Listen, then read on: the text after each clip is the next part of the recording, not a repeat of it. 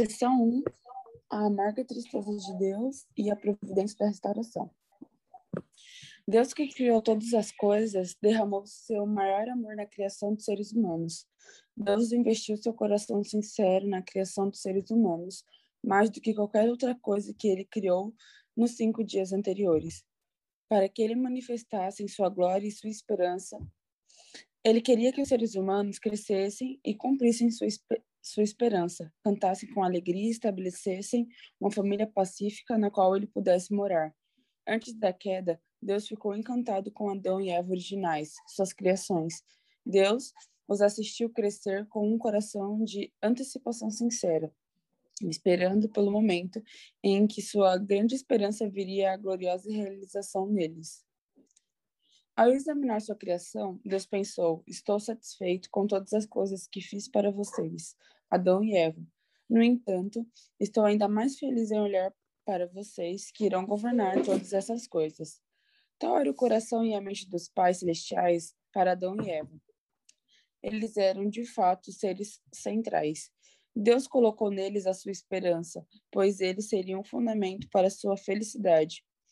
Além disso, eles eram essenciais para todo o mundo criado. Eles nunca deveriam ter experimentado a queda.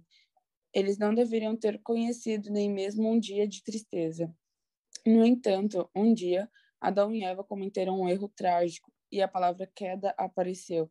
Naquele momento, a palavra tristeza também passou a existir, e uma força obscura invadiu o mundo para o qual Deus teve tanta esperança. Isso é realmente algo para se lamentar e se arrepender. Desde que foram nossos primeiros antepassados que cometeram a queda, era natural que sofressem tristeza. Mas a queda trouxe pesar até mesmo a Deus, que criou com tão grande esperança. Isto é, quando os seres humanos caíram em tristeza, eles prejudicaram a Deus e o levaram a um estado miserável e doloroso. Isso nunca deveria ter acontecido na Terra, nunca deveria ter ocorrido sob o sol.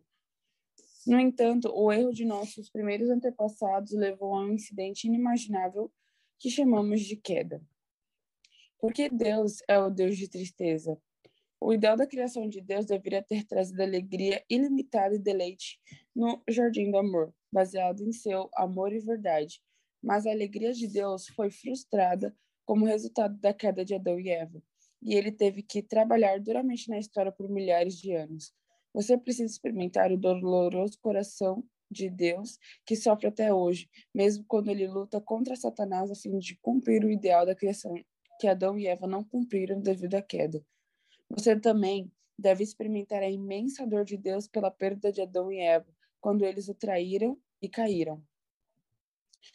A menos que primeiro entenda o que é o amor de Deus, experimente o quanto Deus ama os seres humanos, você nunca poderá imaginar a profundidade de sua tristeza ao perdê-los. Deus deveria ter emergido como um ser glorioso. Nossa alegria deveria ter sido a alegria de Deus, e a alegria de Deus deveria ter sido nossa alegria. Este teria sido o ideal da criação. Mas devido à queda, esse ideal foi perdido e Deus acabou sendo miserável. O Deus que nos aparece não é o Deus da glória. Ele é incomparavelmente mais infeliz e merecedor de pena do que qualquer um em toda a história. Deus, originalmente, deveria ter sido o Deus da glória, mas desde o dia da queda, sua situação tem sido o oposto. Deus deveria ter confiado tudo aos seres humanos, e deveríamos ter confiado tudo a Deus. Mas esse tipo de relacionamento aberto com Deus se tornou impossível. Quão profundamente doloroso é para os pais se os filhos os veem em profunda miséria. Consequentemente, Deus não quer revelar seu doloroso coração e situação a seus filhos, embora esteja trabalhando sem parar. Ele não quer que vejam seu aspecto triste. Até hoje, nós, seres humanos, pensamos em Deus como o Deus da glória, não o Deus do sofrimento ou da dor. Muitas religiões na história têm ensinado isso e os crentes levaram suas vidas de fé com essa ideia. Mas a verdade é que Deus está na situação em que perdeu sua família, seus filhos, sua propriedade, sua nação e seu mundo. Nosso Pai está nesse tipo de situação.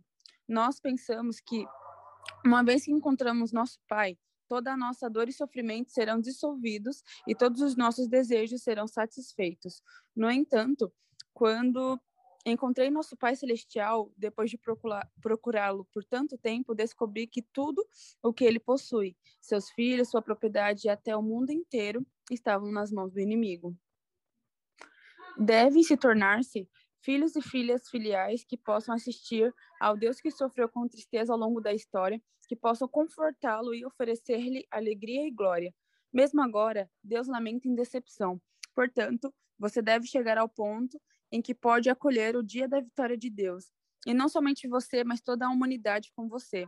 Para confortar o coração amargo de Deus, você deve atendê-lo, além do seu próprio povo e além do mundo, para avançar com a plena autoridade no cosmos.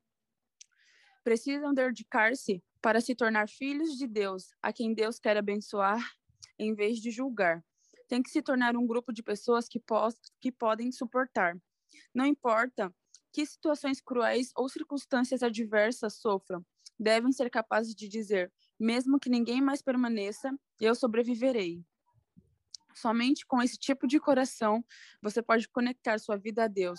Se você tem esse tipo de relacionamento com Deus, mesmo que ventos fortes e tempestades poderosas possam vir contra você, nada pode destruir esse laço de coração que mantém o poder da vida.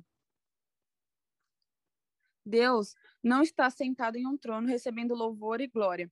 Em vez disso, Deus está chorando amargamente todos os dias enquanto trabalha para salvar os seres humanos caídos. Esta tem sido a situação de Deus. Mesmo quando ele guia a humanidade, Deus está com tanta dor ao mesmo tempo em que ele tenta salvar as pessoas do, do abismo da miséria em que elas caíram, para despertá-las gritando: Venham, venham a mim. Mas mesmo que Deus faça tudo isso, ele não pode forçar as pessoas a virem a ele. Nós devemos cumprir nossa porção de responsabilidade. Deus não pode fazer a nossa parte por nós, embora ele queira. Quão difícil é isso para Deus. Deus é o Senhor da tristeza e o Senhor da dor, nosso Pai a quem devemos atender. Quer experimentar a alegria e a glória, mas nunca teve a chance. Deus está em profunda amargura devido à queda ainda carrega mais dor e sofrimento. Pensamos que o céu é um jardim de felicidade, mas na realidade não é esse o caso. Procurei em todos os cantos buscando por algo para regozijar, mas não consegui encontrar nada. Deus, em princípio, tem um poder e autoridade para governar o mundo. Ele poderia experimentar a glória a honra e cantar em felicidade. No entanto, os elementos de alegria, glória e bondade se foram, enquanto tudo o que resta é tristeza e dor. Este é o lamento de Deus, no céu e na terra. Não há sofrimento maior do que isso. Deus é o ser mais triste. Ele está mais triste do que um filho que chora diante de sua mãe à beira da morte. Ele foi tratado com mais injustiça do que uma pessoa injustamente condenada à morte como traidora de um povo, quando deveria tê-lo reconhecido como um defensor da bondade. Deus é o Senhor que mantém o título com o mais injustiçado e mais miserável. As religiões deveriam estar ensinando isso ao ponto em que os corações das pessoas se comovam profundamente. Deus não usa um manto de glória, seu manto está encharcado de sangue e suor. Esse manto foi feito pelas mãos sangrentas de filhos e filhas que tentaram desesperadamente agarrá-lo, mas não conseguiram. Os pés de Deus estão marcados por percorrer o caminho espinhoso das lutas de seus filhos ao longo da história. Quando os indivíduos o procuram e caíram no caminho, Deus levou os golpes no seu lugar, no lugar deles. Ele escolheu um povo mesmo quando outros povos caíram. Mas quando até mesmo aquelas pessoas o traíram, ele se permitiu ser golpeado em seu lugar de forma que a luta continuasse. O Deus em que acreditamos é, de fato, um ser merecedor de simpatia.